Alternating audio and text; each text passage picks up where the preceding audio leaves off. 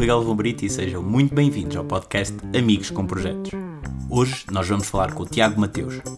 O Tiago é o autor do livro Project Your Life, um livro que promete, através de sete pequenas técnicas de gestão de projeto, ajudar-vos a atingir o equilíbrio tanto pessoal como também a nível de sucesso. O Tiago conta também com cerca de 20 anos na indústria e esta conversa vai ser muito interessante, um pouco pelo choque, uma vez que estamos tão habituados dentro deste podcast a falar com pessoas mais do âmbito da tecnologia. Vamos falar com alguém que está na indústria há muito tempo e vamos ver como é que a mesma se está a adaptar a novas formas de gestão.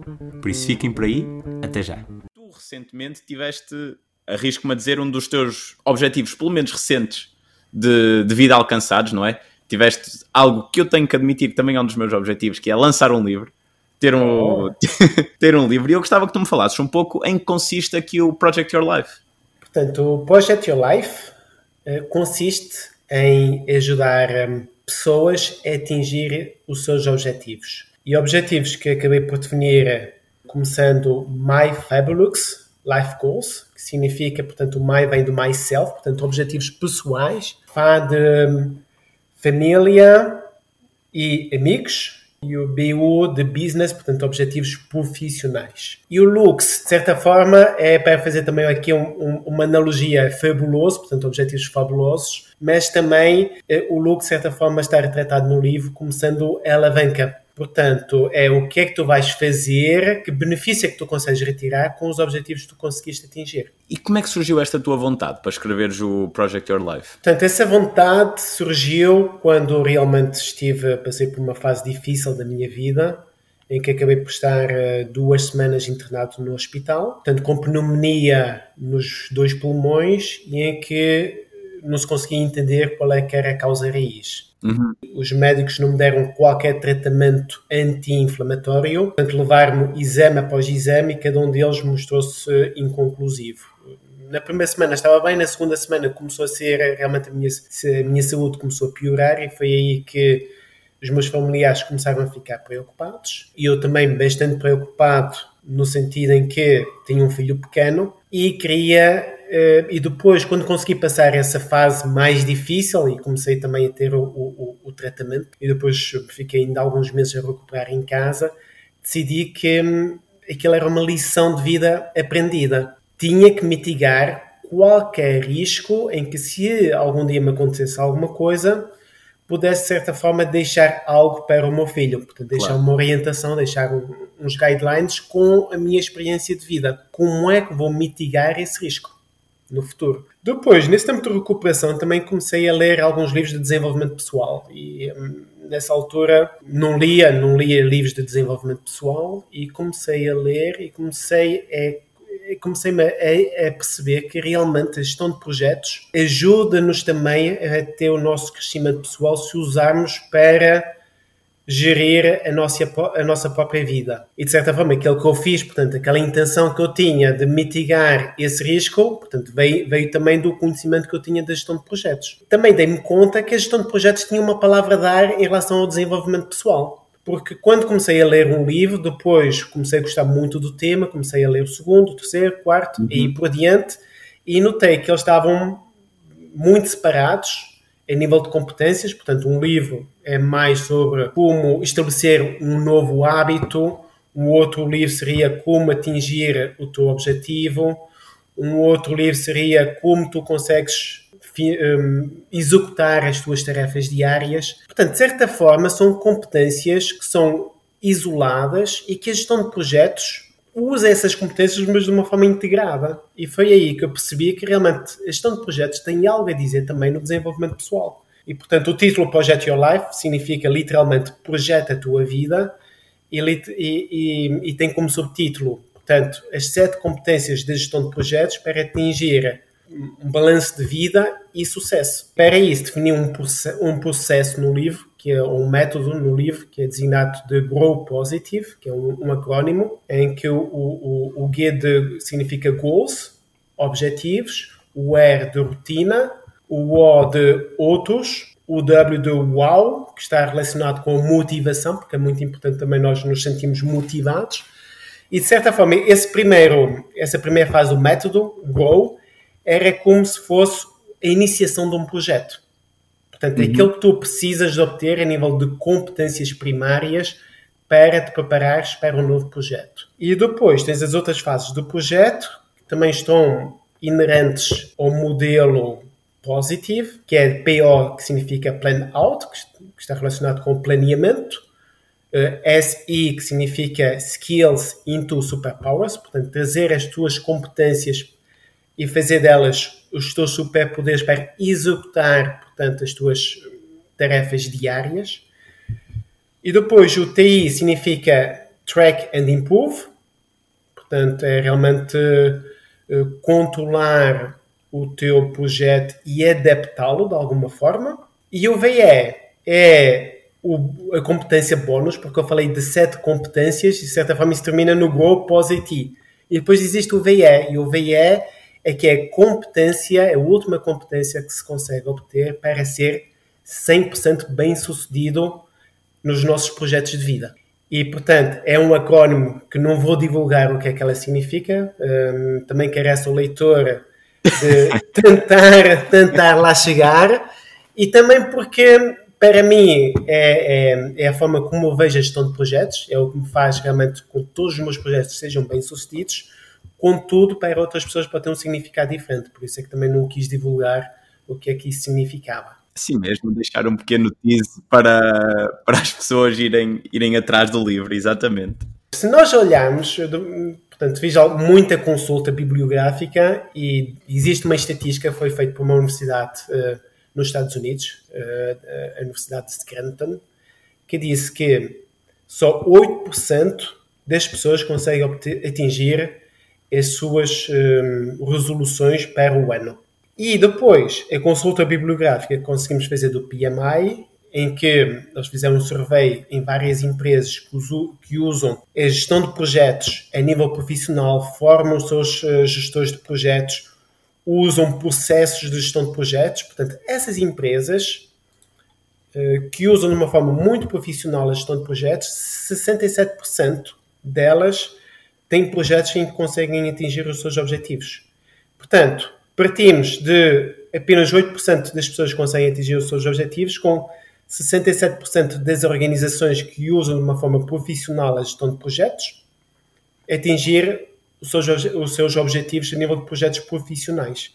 Tendo em conta esta vertente que tu, que tu trouxeste, desculpa, Tiago, só estás a, a fazer uma mistura, digamos que eu considero muito válida e que gosto muito também de a fazer, que é trazer as competências pessoais, não é? O que tu vais aprender na tua vida fora do, do período laboral que depois, em certa forma, é o que realmente vai dar alavanca diferente no, no mundo profissional.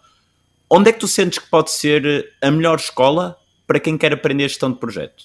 E com isto, melhor escola não é um instituto em si, mas se alguém chegasse à tua beira agora e dissesse: Olha, quero aprender sobre esta área, e de certeza que recebes várias deste género de mensagens pelo LinkedIn, mas eu quero aprender sobre gestão de projeto, estive a ver o teu currículo, mestre, mestre em energias renováveis, tudo mais, eu quero quer aprender mais gestão de projeto, como é que tu davas aquela ajuda? Isso vai depender também o quanto é que a pessoa quer investir nessa aprendizagem. Aquilo que eu digo é que eu gosto muito do termo JIT, que é Just in Time. Aprender Just in Time. Portanto, aquilo que eu diria àquela pessoa é que já estás a fazer gestão de projetos, já estás a iniciar, e se a pessoa me responder não, não estou a iniciar, mas é algo que estou a pensar fazer daqui a um, dois anos. Então, não apenas para já a gestão de projetos. Quando tu realmente tiveres, estiveres a iniciar a tua gestão de projetos e estiveres realmente a executar alguns projetos e que aí falta-te algum teor mais teórico, mas já tens a componente prática, então aí realmente investe o máximo que tu puderes na gestão de projetos. Portanto, é o tal just in time. Isso porquê? Porque pela minha aprendizagem já fiz muitas formações e aquilo que me dei conta é que quando eu não implementava as, uh, o conhecimento dessas formações, acabava por uh, perder, exatamente, acabava por perder uh, esse conhecimento. E muito também acontece em relação a algumas áreas que aprendi e disciplinas que aprendi na faculdade, muitas delas ficaram hoje completamente desaprendidas. e é bom que assim seja, portanto, apenas uh, a nossa mente é brilhante e foca apenas nas competências que nós vamos realmente utilizar. E vamos nos especializando nessas competências. E então a nossa mente também liberta alguns conhecimentos que uhum. nós já não utilizamos. Portanto, essa seria a minha primeira questão: é já estás a fazer gestão de projetos? Se a pessoa me responder ainda não, então digo, então faz uma pausa.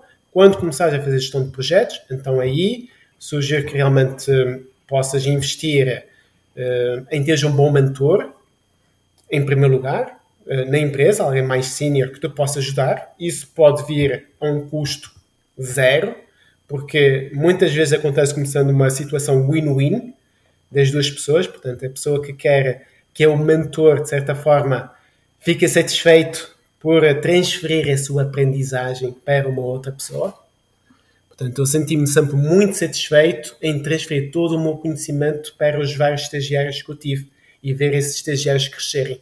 Portanto, isso foi o meu win. E o win, é claro, que é a pessoa que depois teve-me como mentor, eh, teve essa vantagem de conseguir ter também esse crescimento e ter alguém que já tenha passado eh, por uma, uma base e ter evoluído na sua profissão. Mas não sentes que às vezes, por exemplo, agora voltando até à parte mais pessoal, muita gente faz projetos ou que se poderia denominar como projetos, só que não tem essa noção. Ou seja, que vai fazer algo e não tem a noção que poderia aplicar. Vamos pegar em certas técnicas que iria facilitar imenso o, dia a dia e até depois, quando a pessoa começasse a dizer: pá, quer ir a gestão de projeto porque quer se queira, quer não, é uma área que está na moda, não é? Cada vez em crescendo e com, com boas perspectivas também para o futuro e depois já lá vamos esta, esta parte do futuro, mas não sentes que muitas vezes o que também falta é uma noção do que é o projeto? Sim, concordo e, e jogo também não faz mal nenhum ter essa noção mais básica. Portanto, voltando também à questão anterior, é claro que se alguém manifesta algum interesse, essa pessoa deveria procurar pelas noções mais mais básicas, porque realmente vai ajudar. A gestão de projetos pode ser uma gestão de projetos aplicada em várias áreas, até na nossa própria vida, como, como disse no início. Conseguir reconhecer uma oportunidade, conseguir reconhecer uma ameaça, implementar medidas para reduzir uh, ou mitigar essa ameaça. Não faz mal nenhum a ninguém, são competências uh, que seria bem-vinda qualquer pessoa numa organização saber usar um Trello. Sim, e conseguir fazer um planeamento, o tal uh, breakdown, portanto, de compor objetivos maiores em pacotes e depois em tarefas. Nós isso também precisamos para o nosso dia a dia e nós isso, mesmo que seja uma pessoa técnica que não esteja de certa forma a gerir projetos, também precisa de ter essa valência e de perceber realmente que ou de compor um pacote maior em, em tarefas mais pequenas torna-se tudo muito mais fácil. Eu, eu, eu sou muito apologista disto, de conseguirmos, e eu sinto ainda na semana passada falei disto e agora parece quase que é a minha perseguição, mas que as universidades deviam ter um foco diferente de muitas vezes do projeto. Nós temos imensos ditos projetos durante a universidade, mas raramente, ou só numa fase muito tardia, que nos é explicado o que é que é um projeto. É, é, é um bom ponto, Rui, e, e, basta ter o exemplo que nós no final, muitas vezes, temos uma dissertação. E essa dissertação que nós temos que fazer para com, com, completar o nosso curso ou completar a nossa, o nosso mestrado ou doutoramento é de certa forma um projeto. Todas as nossas, todas as competências que se aprendem na gestão de projetos, se elas fossem do conhecimento, uh, das pessoas e iria ajudá-las em realmente conseguir, de uma forma mais fácil, finalizar essa dissertação. Concordo, acho que deveria haver uma, uma cadeira uh, básica de gestão de projetos, ou de alguma forma ser englobado numa cadeira em que se pudesse focar mais nessa gestão de projetos. Até julgo que deveríamos ter uma cadeira na universidade ou na escola mais a nível de competências sociais, porque as competências sociais é aquilo que nós aprendemos sem termos realmente alguém, um professor que nos explique o que é que isso é, portanto vamos aprendendo nos trabalhos do grupo que nós estamos, na escola, contudo, ter realmente alguma teoria por detrás, algumas bases por detrás, pode solidificar esse conhecimento e pode fazer com que isso seja realmente mais fácil depois para qualquer projeto que as pessoas, que as pessoas tenham. Nós, existem livros uh, que dizem que tudo o que nós fazemos no nosso dia a dia é quase comunicação. Eu até me arrisco a fazer que muito que aquilo que nós fazemos no dia a dia é projeto. Portanto, temos as nossas operações ditas normais, mas às vezes temos eventos que acontecem certos objetivos que nós temos que acabam por, de alguma forma, serem projetos. Exatamente, eu, eu sou muito apologista dessa tua visão também. Pá, esta parte eu acho que, porque foi muita forma como eu aprendi a gestão de projeto, que, que estou a aprender, é muito mesmo com o que se foi passando no meu dia a dia e que eu percebi fogo. Isto de certeza que há uma maneira mais fácil de fazer isto. Não, não acredito que as pessoas têm que estar a pensar nisso, então quando são adultos e os, os ditos problemas que todos os adultos se queixam, eu fogo.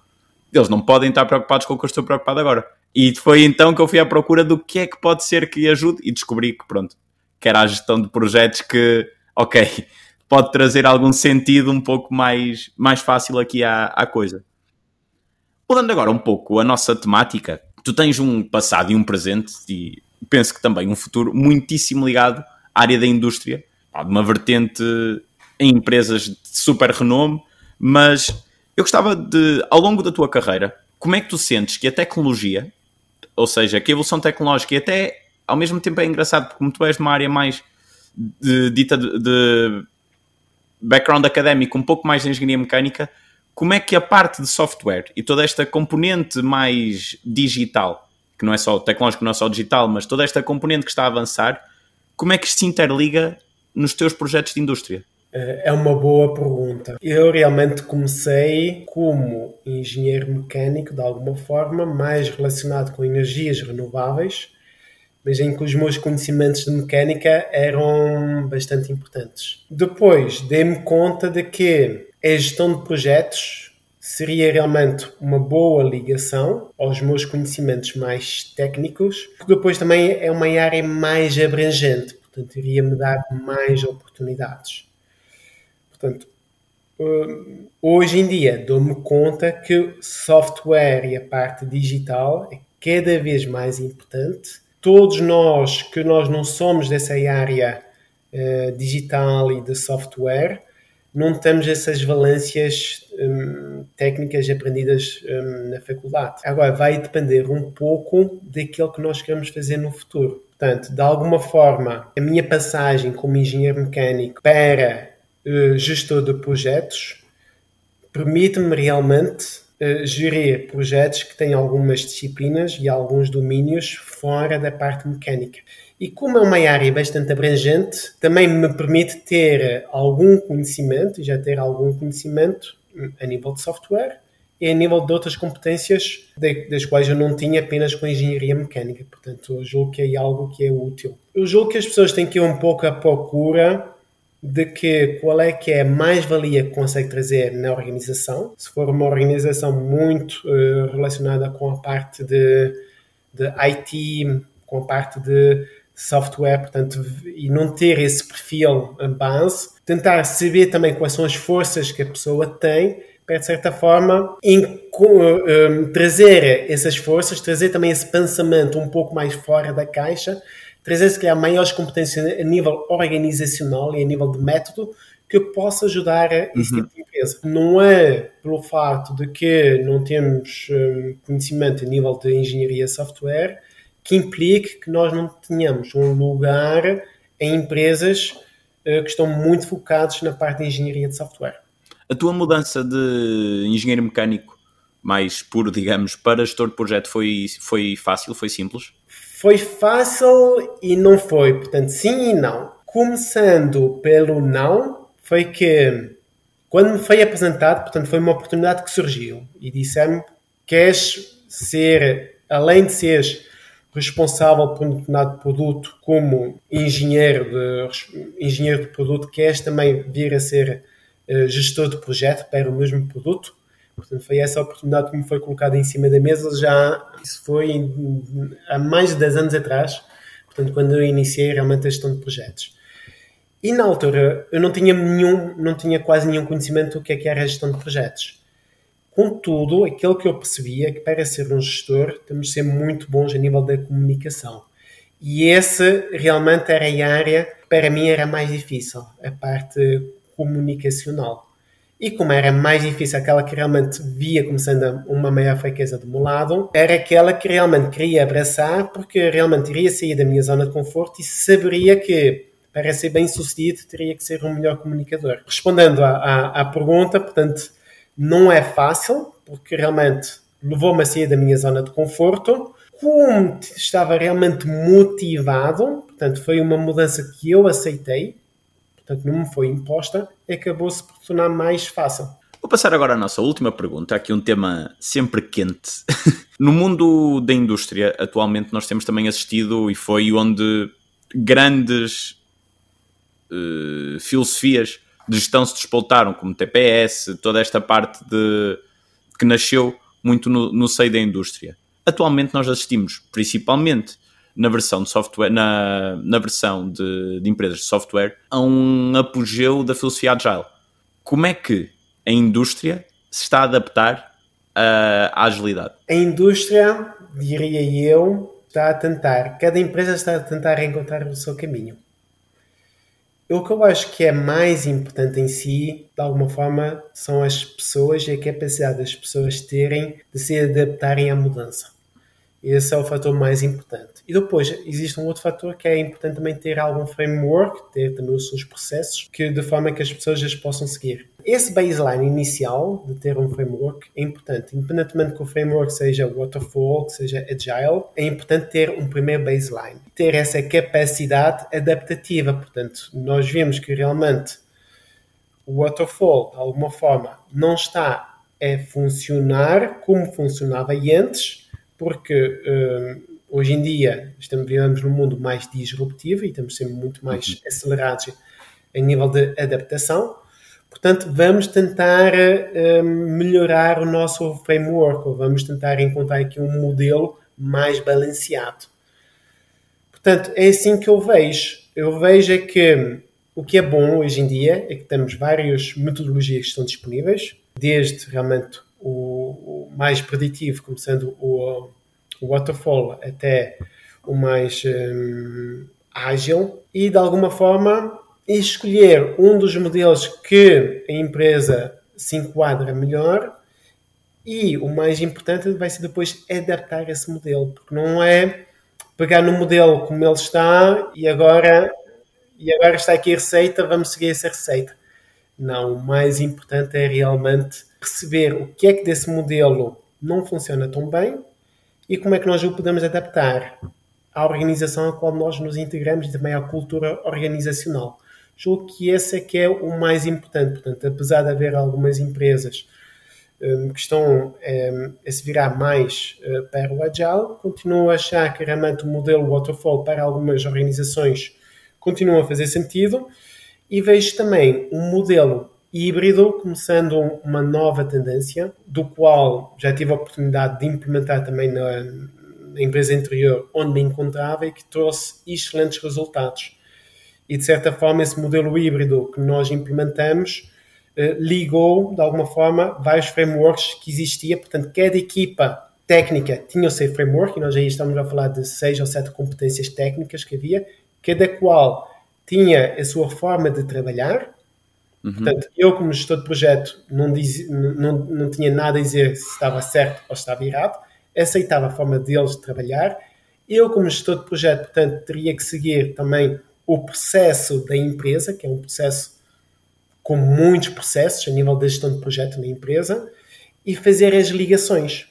E de certa forma foi isso que consegui fazer com um modelo mais híbrido, em que pagava também no, no waterfall, que de alguma forma já existia, porque já se fazia também já, já há muitos anos que aquela empresa já fazia produtos semelhantes, apesar uh, dos produtos passarem analógicos e digitais, mas o conceito base dos work packages mantinha-se.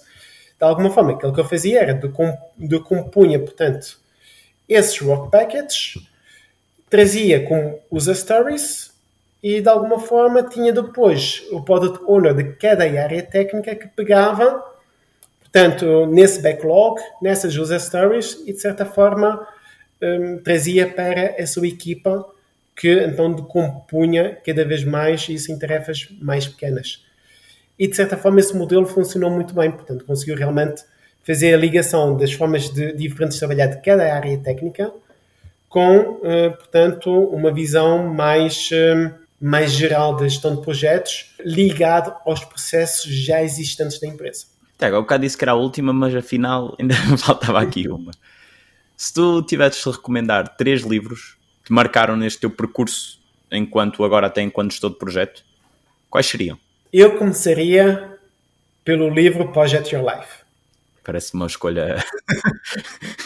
é claro que, sendo o autor do livro, Portanto, é um bocado estranho eu fazer essa sugestão.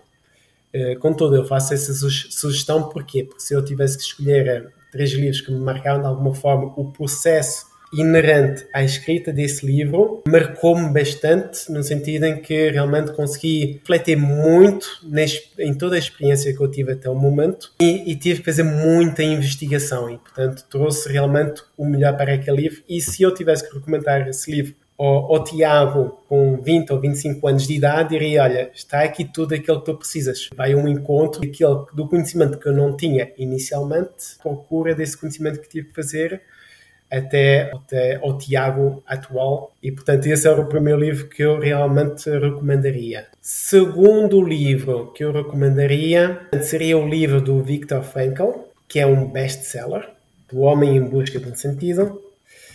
Uh, isso porquê? Porque realmente esse livro mostra de que mesmo em situações extremas, está relacionado, o Viktor Frankl foi uma, foi, um, foi uma pessoa que acabou num campo de concentração uh, durante a Segunda Guerra Mundial, conseguiu sobreviver e conseguiu sobreviver porque realmente uh, tinha um propósito. Tinha como propósito, de alguma forma, conseguir trazer o conhecimento que ele teve durante esse tempo difícil e ele pensou que se ele realmente conseguisse sobreviver a isso, portanto, aquilo que ele teria a dizer teria muito valor. E de alguma forma está relacionado com o propósito de vida que todos nós deveríamos ir à procura dele.